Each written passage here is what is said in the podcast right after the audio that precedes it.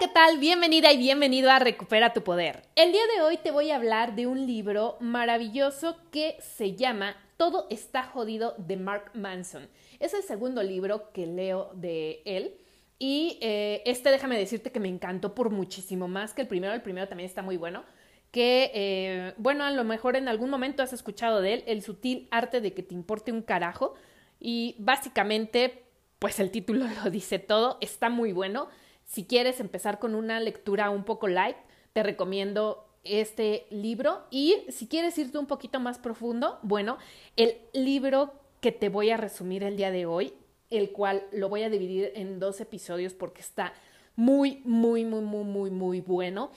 Eh, tiene ideas muy profundas y es por ello que voy a dedicar dos episodios a resumir las ideas de este libro que quiero compartirte. La primera verdad que él hace mención y en la cual me encanta cómo lo describe es que, bueno, el ser humano se cree súper importante y no se da cuenta de que en algún momento nos vamos a morir. O sea, todos nos vamos a morir, no somos nada especial, simple y sencillamente en algún momento este juego llamado vida se va a terminar y, bueno, esto hace que nosotros caigamos en la cuenta de que poco de lo que digamos o hagamos va a tener realmente una gran importancia. ¿Por qué? Porque finalmente vamos a ser polvo.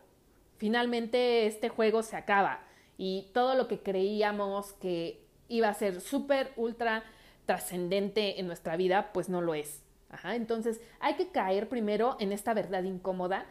Nos vamos a morir, y realmente muy poco de lo que actuemos va a ser lo que va a lograr trascender. Entonces es por eso importante que nos enfoquemos en realmente las acciones que van a dejar un legado.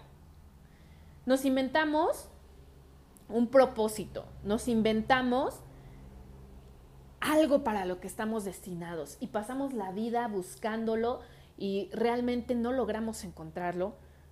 Bueno, hay que crear ese propósito. No somos nada, hay que vivir con propósito, hay que buscar ese sentido. Realmente eh, no es que hagas las cosas porque tienes un designio eh, sumamente fundamental, trascendental, no, sino porque tú le vas a encontrar ese sentido. Haz las cosas con sentido. Ya te lo he mencionado en otros episodios y te lo vuelvo a recalcar en este momento. Bueno, no necesitamos inventarnos un propósito, necesitamos hacer las cosas que hacemos diariamente con iniciativa, con un propósito ese día. Y si, bueno, pegan a la larga y tenemos una larga vida, genial. Y si no es así, por lo menos estaremos haciendo las cosas con un propósito real, no con un propósito magnificente. ¿Ok? Y también nos habla por el otro lado de la desesperanza, de este sentido de que nos en algún momento todos sentimos desesperanza, todos sentimos un poco de depresión y nos va compartiendo que bueno, esta desesperanza surge por una indiferencia, por una resignación, eh, es como encontrarnos en este horizonte gris y esa desesperanza se le conoce como nihilismo, es sumamente desalentador y es esa sensación de que nada tiene sentido. Si te levantas, no tiene sentido. Si comes, no tiene sentido. Si vas al trabajo, no tiene sentido. ¿Y cuántas personas no conocemos allá afuera que viven con total desesperanza? Que pasan por aquí y simple y sencillamente se resignaron a tener esa vida y la desesperanza, bueno, los convirtió en seres depresivos, en seres con enfermedades mentales, incluso con ansiedad. Entonces, vuelvo a repetir la idea anterior, hay que encontrarle un sentido. Y si tú actualmente te eh, sientes desesperanzado, bueno, busca ayuda para que te ayude, valga la redundancia, para que te auxilie en encontrar ese sentido. ¿Por qué? Porque es sumamente triste el vivir de esta manera. El miedo no puede marcar el rumbo de tu vida. Ajá. El miedo al futuro, el, miedo al fracaso, eh, esta ansiedad, ajá, que es una, una crisis, una crisis de esperanza, porque de repente no encuentras ningún sentido a la vida. Y bueno, no existe esta certeza de si lo estás haciendo bien, eh, de cómo podrías hacerlo mejor y por ello es que muchas personas se refugian en la religión, Ajá, la religión nos da este sentido de que el resultado de las acciones, bueno, van a crear ese potencial de crecimiento, esa mejora, esa salvación en un futuro, cuando trasciendas a la siguiente vida. Eh, existen estas formas de, bueno, manipular y de encontrar esa esperanza por medio de religiones y ahí tiene una reflexión muy, muy, muy, muy importante sobre, sobre esto. Eh, entonces, si realmente quieres profundizar más sobre estas ideas, bueno, yo te recomiendo que leas el libro. Está muy, muy interesante en cuanto a la religión. Te dice cómo es que eh, solamente, pues siguen una serie de pasos para hacerse de adeptos y para asignarle un sentido a, su religión, ¿no? Eh, justo ahorita hay un sinfín de religiones, ¿no? ¿no?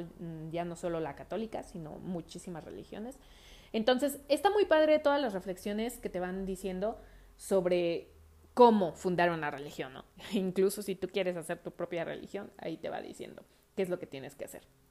Y bueno, de aquí pasamos a la segunda idea, que es la paradoja del progreso. Y aquí nos dice que, bueno, pareciera que conforme vamos avanzando la humanidad deberíamos de tener una mm, vida más fácil, una vida mejor incluso que antes, pero irónicamente en cuanto tenemos una mejor calidad de vida, en cuanto mejor son las cosas, nos encontramos más ansiosos, más desesperanzados, más sin sentido.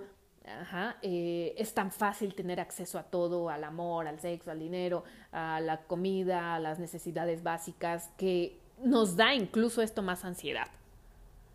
Entonces, para construir y mantener una esperanza necesitamos tres cosas. Tres cosas que deben de estar presentes en tu vida. Eh, la, primera y la más importante es la sensación de control. El creer que tienes el valor de algo, que realmente tú cuentas con ese valor, que solamente tú puedes asignarle a cada acción, esa sensación de control. El control, bueno, ¿qué quiere decir? Sentir que realmente nosotros mandamos sobre nuestra propia vida. Darle un sentido de valor. Segunda, algo que nos parece lo suficientemente importante como para esforzarnos. Date cuenta que cada una de las acciones que vas realizando tiene un valor. Si desayunas es porque valoras tu salud. Si comes sanamente es porque te cuidas y te quieres. Si practicas ejercicio es porque para ti significa algo, le das un valor a el sentirte con energía. Eh, todas y cada una de las acciones tienen un porqué, tienen un valor que tú específicamente le asignas. Y más adelante vamos a hablar de cómo afecta esta escala de valores nuestra vida y esto puede hacer que avancemos o que incluso retrocedamos. Y la tercera cosa muy importante eh, que se encuentra dentro de nuestro marco para poder construir y mantener la esperanza, bueno, es la comunidad. Y significa que formamos parte de un grupo que valora las mismas cosas que nosotros y que se esfuerza incluso por conseguirlas. Entonces, una vez más, hablamos del contexto, lo importante que es el contexto, con qué tipo de personas te relacionas, esas personas te van a llevar ya sea a ser mejor o a ser peor, y bueno, se van a repetir las acciones que tú compartas con ellos, si es para bien, para tu salud, para practicar ejercicio, para eh, crear un negocio, para emprender, para motivarte, bueno, vas a estar en esa sintonía. Y si es para solamente ir de fiesta, embriagarnos y vivir en el vicio, bueno, se va a repetir continuamente en tu vida. ¿Por qué? Porque tú valoras esas cosas. Y más adelante te voy a contar una historia muy, muy, muy importante eh, de cómo una chica logró cambiar todo su estilo de vida a través de el valor que le dio a una experiencia solamente que vivió. Y bueno, el autocontrol nos dice, regresando un poco al autocontrol, que es un espejismo. Realmente creemos tener el control de las acciones que hacemos, sin embargo, nos dice que no es así. Nosotros tenemos dos cerebros, el cerebro emocional y el cerebro racional. Irónicamente creemos que el cerebro racional manda sobre nuestras acciones, sin embargo no es así. El cerebro emocional es el que impulsa las acciones y el cerebro racional solamente se encarga de crear este discurso para justificar tu acción. Por ejemplo, eh, nos dice, cuando se te antoja un helado, ¿no? Pero sabes que, pues a lo mejor ni siquiera te lo mereces o que no has comido bien, entonces no es adecuado comerte ese helado en ese momento y tú te creas todo un discurso de decir, bueno, ya trabajé arduamente, por lo tanto, me voy a recompensar con un helado, me lo merezco. Estos juicios los crea el cerebro racional, pero él justifica la emoción que en ese momento estás experimentando de querer un helado y nos explica que todo eso lo hacemos continuamente, con todas y cada una de las acciones que nosotros estamos realizando. El cerebro racional es meticuloso, es imparcial, es metódico, incluso es lento. Entonces hay personas que viven más con su cerebro racional y bueno, estas personas incluso pueden fatigarse. ¿Por qué? Porque llega un momento en el que necesitan eh, soltarse, ser más emocionales y les cuesta mucho trabajo. Entonces también nos dice que es como un músculo que necesitamos ejercitar, el cerebro racional. ¿Por qué? Porque la mayor parte de nuestra vida y de nuestro día a día, el cerebro emocional es el que toma las decisiones y las acciones. El cerebro emocional se encarga de formar estas conclusiones de prisa, de no detenerse, de no esforzarse, de ser impreciso, Mm, incluso lo compara un tanto con ser un poco drama queen, ¿no? Eh, es sumamente exagerado eh, y lamentablemente es quien conduce nuestras decisiones y nuestra conciencia. Entonces, en este capítulo yo te recomiendo que si lo leas muy detenidamente si quieres profundizar más en el tema porque nos da ahí herramientas para ir trabajando eh, esta comunicación entre ambos cerebros para que sean pues un poco más llevaderas las cosas, para que sea más fácil para ti también el tomar estas decisiones y lo hagan tus cerebros conectados, ya que el cerebro racional, bueno, es solamente un personaje secundario y el cerebro racional tiende a sentirse como el héroe, ¿no? De yo tomé esta decisión y sin embargo no es cierto. Sin embargo, es pues un personaje que va atrás del, cerebro emocional. Entonces, aquí nos habla de algo muy, muy, muy interesante que se le conoce como sesgo interesado. El cerebro emocional, bueno, predomina sobre estas decisiones racionales y eh, el cerebro racional busca justificar estas decisiones emocionales, a esto se le conoce como el sesgo interesado. Y este sesgo te convierte en alguien prejuicioso, en una persona un poco egocéntrica, que te crees con la verdad absoluta. Todos en algún momento nos creemos con la verdad absoluta. Bueno, pues aquí nos explica por qué sucede esto. Y también nos habla un poco de la regulación emocional, de cómo aprender a quitarnos esos miedos de cómo interpretar esas señales sin sentido, que, bueno, pues nos van llevando por la carretera de la vida para evitar que tu cerebro emocional caiga, bueno, en un destiladero, ¿no? Así de, ya, hasta aquí llegué. Y puedes aprender a controlar el significado de tus impulsos, de tus sentimientos, pero es un entrenamiento y un, entrenamiento diario que no surge de la noche a la mañana. El cerebro racional, bueno, se ocupa de ser objetivo, de ser fáctico y el emocional es un tanto más subjetivo, más relativo. Entonces, cuando intentamos cambiar de un día para otro, por ejemplo, hábitos, acciones, nos va a ser más difícil. ¿Por qué? Porque nosotros ya creamos una identidad. Entonces, eh, tú sabes que hacer ejercicio, que levantarte temprano, que moverte, es algo que te hará sentir bien. Pero el cerebro emocional hace que procrastines estas acciones y que digas, no, tú no eres así, tú no eres una persona que se levanta temprano, tú no eres una persona que hace ejercicio. Y busca, perdón, estas em, justificaciones para no hacerlo. Al encontrarlas, bueno, te identifica con una persona que no es merecedora de cuidar su salud, que no es merecedora de levantarse temprano, que no es merecedora de practicar deporte, porque no eres así. Entonces, ¿qué es lo que hace? Que bueno, se va repitiendo estas acciones y tú te vas sintiendo mal contigo mismo. Pero realmente no eres tú, sino es tu cerebro emocional el que está haciendo todo este trabajo.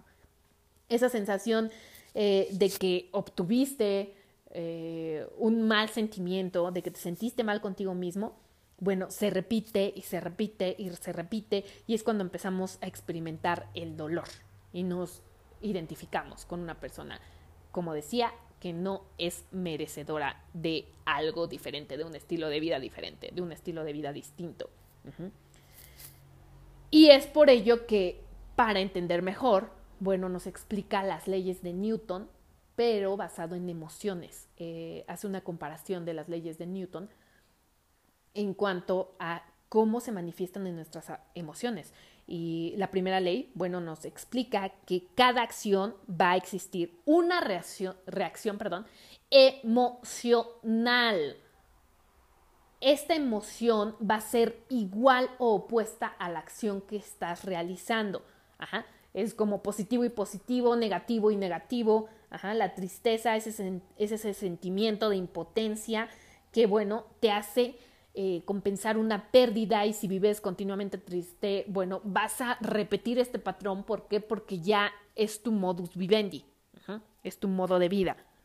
Entonces, todo depende de, una vez más, repito, la escala de valores que tengas para ver en qué plano te vas a, vas a ubicar, como una persona positiva, como una persona que le gusta accionar, que le gusta superarse, o como una persona negativa que solo vive en la tristeza y en su victimismo de que todos le hacen, todos le dicen y todos están en su contra. Porque esto es lo que vas a tú atraer.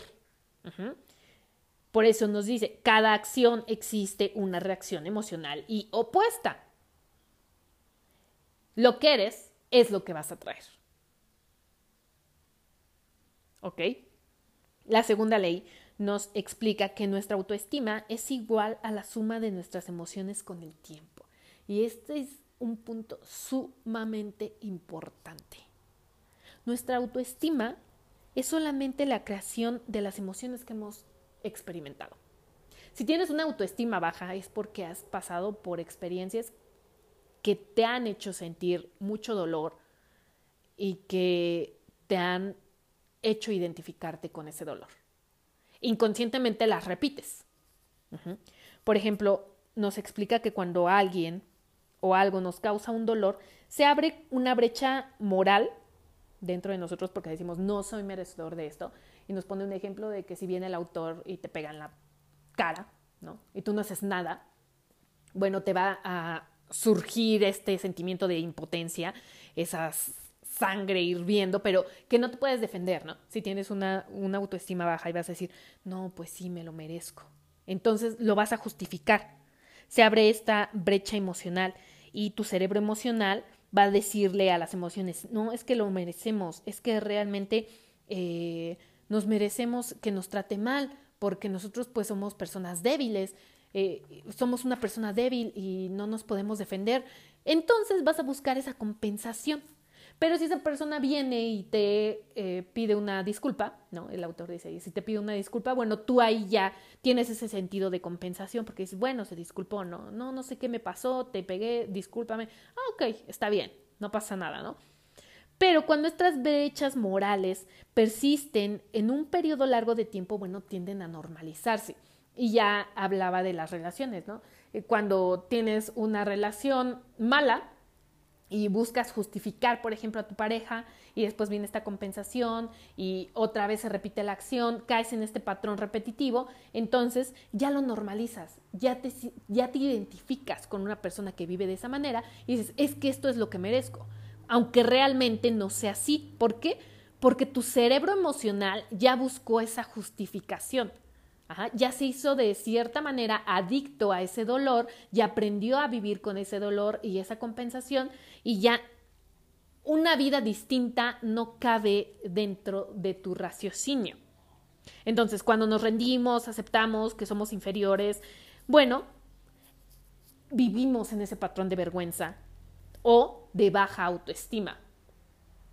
La vida te va a tratar mal y tú no te tratas y tú no tratas de detenerla porque te sientes incapaz.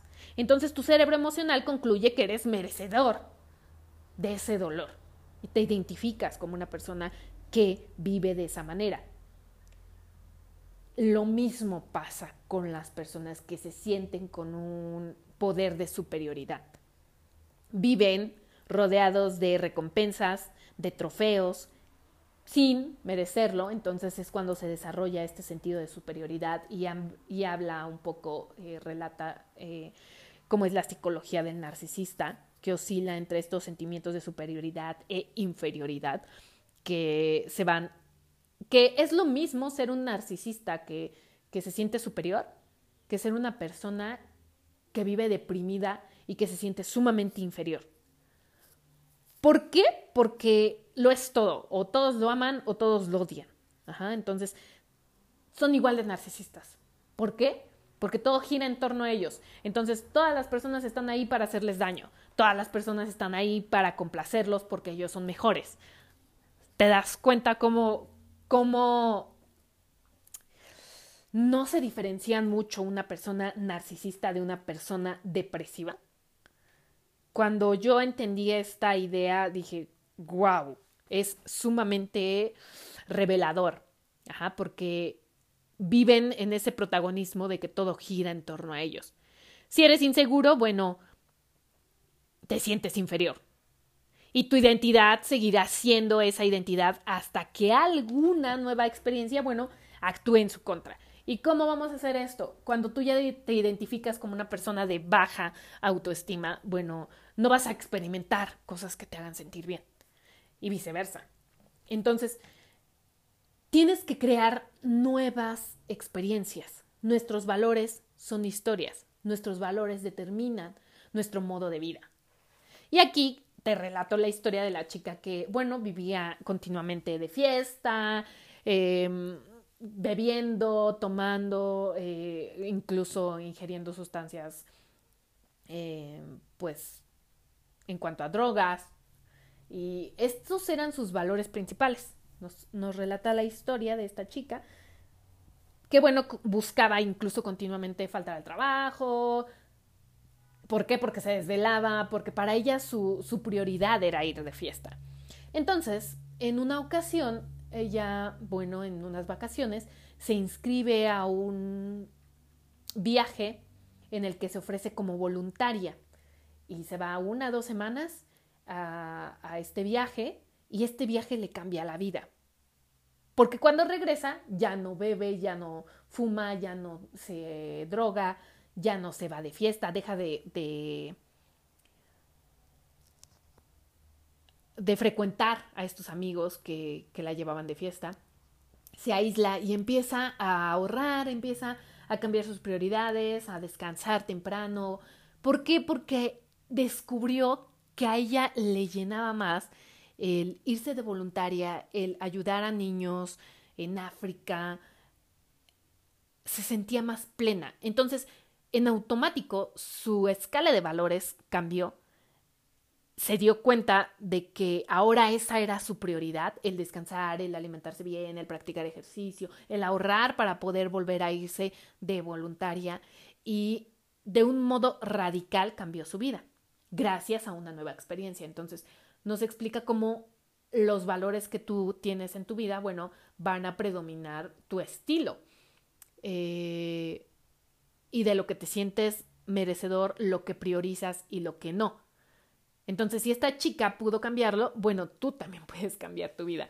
Eh, es lo que nos comparte. Es imposible que llegues a ser alguien nuevo sin haber experimentado cosas nuevas, sin haber incluso llorado es, eh, esa, esas experiencias malas que te sucedieron, ¿no? Tienes que cambiar esos valores. Y para cambiarlos tienes que experimentar cosas contrarias a lo que has venido experimentando hasta el día de hoy. ¿Por qué? Porque si no caes en esta zona en la que ya te identificas como esa persona que no tiene esas experiencias nuevas, que está del lado contrario. Entonces es imposible llegar a ser alguien nuevo sin experimentar cosas nuevas. Y bueno, esa es la primera idea que nos comparte de cómo lograr cambiar tu identidad. Y la segunda, que también me parece muy buena, es escribir cómo sería tu yo del futuro si tuvieras esos valores. Ya visualizarte como alguien distinto.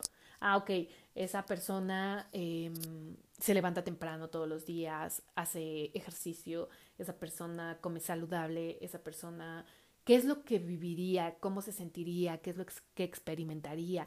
Visualizar a ese, a ese yo del futuro, identificarte con él. Y entonces, conforme te vayas identificando con él, bueno, vas a ir actuando de manera distinta. Si no desarrollas una visión clara y precisa, bueno, vas a caer en esta repetición de fallas del pasado y vas a regresar a experimentar las cosas que ya estás acostumbrado a hacer. Entonces dices, no, pues yo no soy una persona que hace ejercicio, yo no soy una persona que se levanta temprano, yo no soy esto. Ajá. Y ya me quedo ahí. Y me quedo con estas historias del pasado en vez de cambiar mi futuro, en vez de volver esperanzador mi futuro.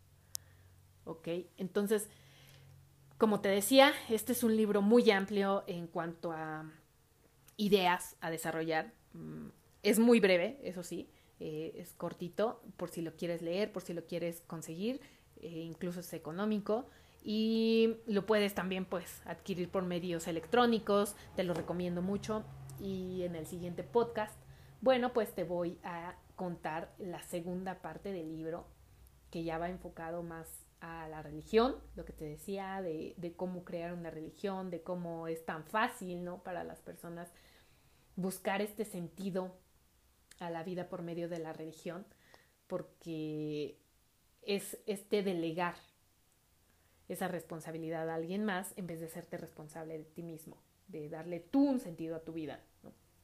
Mejor te lo damos a, a otra omnipresencia. Entonces, bueno, eh, si te gustó este episodio, compártelo, hazme llegar un mensajito y espero que realmente te des el tiempo de leerlo, el tiempo de reflexionarlo, porque tiene muchas, muchas buenas ideas.